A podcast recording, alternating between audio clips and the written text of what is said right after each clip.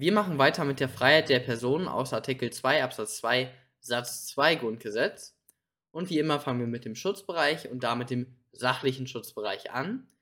Und wir lesen einmal die Norm. Jeder hat das Recht auf Leben und körperliche Unversehrtheit. Das ist Satz 1, der, das ist ein anderes Grundrecht. Und jetzt kommen wir zu Satz 2, der uns interessiert.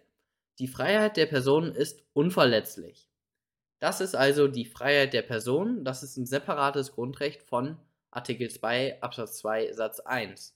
Also wir haben Artikel 2 Absatz 1, das ist die allgemeine Handlungsfreiheit, das ist ein Grundrecht. Dann haben wir Artikel 2 Absatz 2 Satz 1, das ist das Recht auf Leben und körperliche Unversehrtheit. Da haben wir wieder eins und dann haben wir noch Artikel 2 Absatz 2 Satz 2, das ist die Freiheit der Person.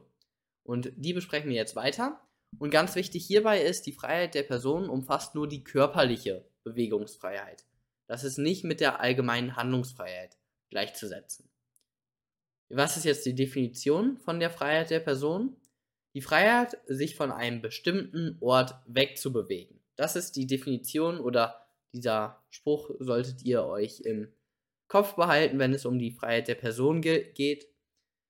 Das bedeutet, ich darf zum Beispiel nicht auf Ge Behördengelände, da muss man irgendwie einen Dienstausweis oder sowas haben.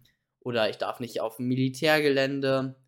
Also man kann mich von Sachen, kann man mich ausschließen.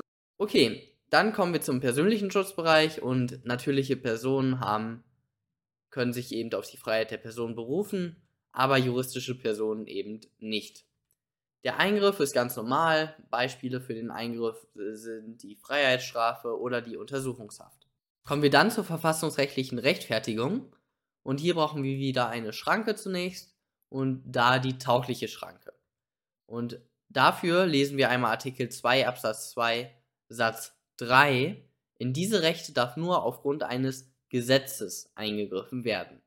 Also diese Rechte bezeichnet hier sowohl das Grundrecht aus Satz 1 als auch das aus Satz 2, nämlich die Freiheit der Person. Dann muss man aber bei der Freiheit der Person, bei diesem Grundrecht muss man noch den Artikel 104 im Kopf haben. Und den solltet ihr euch auch daneben kommentieren, soweit das zulässig ist. Und Artikel 104 Absatz 1 sagt, die Freiheit der Person kann nur aufgrund eines förmlichen Gesetzes und nur unter Beachtung der darin vorgeschriebenen Formen beschränkt werden. Festgehaltene Personen dürfen weder seelisch noch körperlich misshandelt werden, und Absatz 2, weil der interessant ist, habe ich den auch nochmal reingetan. Über die Zulässigkeit und Fortdauer einer Freiheitsentziehung hat nur der Richter zu entscheiden, also hier haben wir einen Richtervorbehalt. Bei jeder nicht auf richterlicher Anordnung beruhenden Freiheitsentziehung ist unverzüglich eine richterliche Entscheidung herbeizuführen. Die Polizei darf aus eigener Machtvollkommenheit niemanden länger als bis zum Ende des Tages nach dem Ergreifen in eigenem Gewahrsam halten und das Nähere ist gesetzlich zu regeln. Und es gibt auch noch viele weitere Absätze, ich glaube vier oder fünf in Artikel 104, sind alle mal interessant, kann man sich mal durchlesen. Wir haben also Artikel 2 Absatz 2 Satz 3, der sagt, in diese Rechte darf nur aufgrund eines Gesetzes eingegriffen werden. Und Artikel 104, der sagt, die Freiheit der Person kann nur aufgrund eines förmlichen Gesetzes beschränkt werden. Dementsprechend ist Artikel 104 Absatz 1 Satz 1 lediglich deklaratorischer Natur.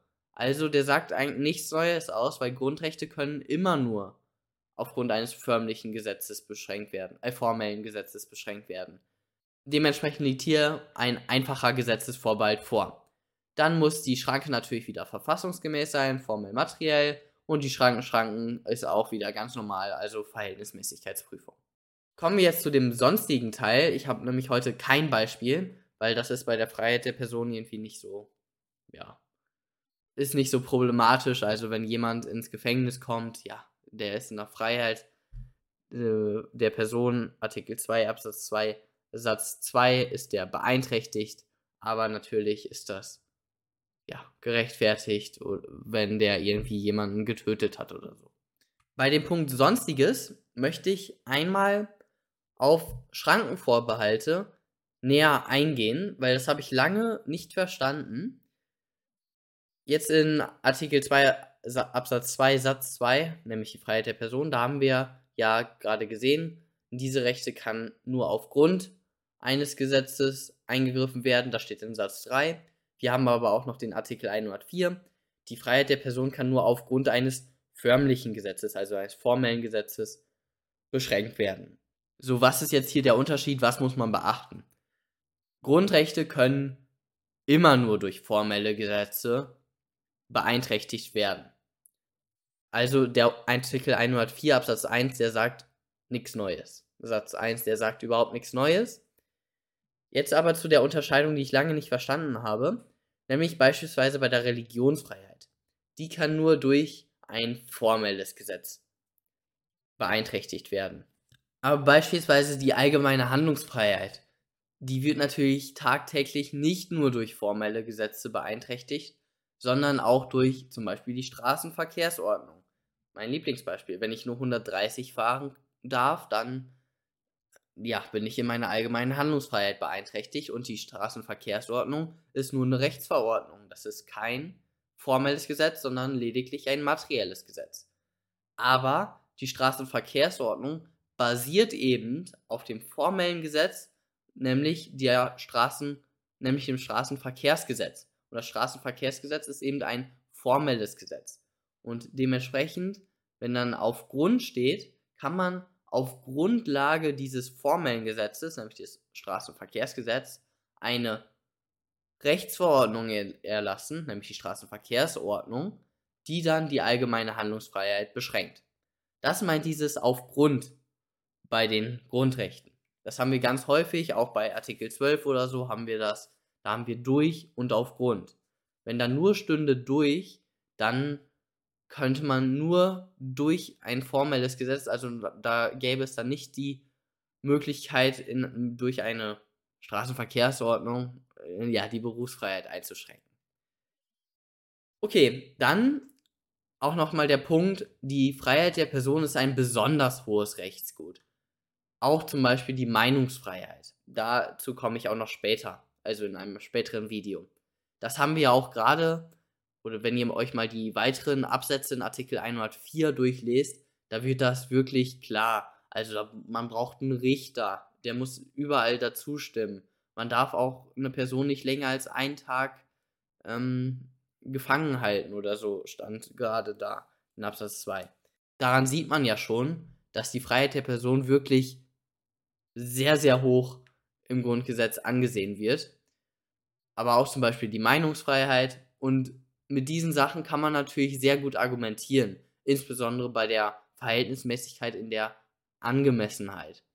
Da muss man dann ja die Schwere des Eingriffs in Verhältnis zum angestrebten Erfolg setzen. Und wenn man dann sagt, bei der Schwere des Eingriffs, ja, hier wurde die Meinungsfreiheit beeinträchtigt, das ist ein für den Rechtsstaat schlechthin konstituierendes Grundrecht, dann hat man da ein wirklich schlagfestes Argument dafür, dass immer sozusagen im Zweifel die Meinungsfreiheit gewinnt.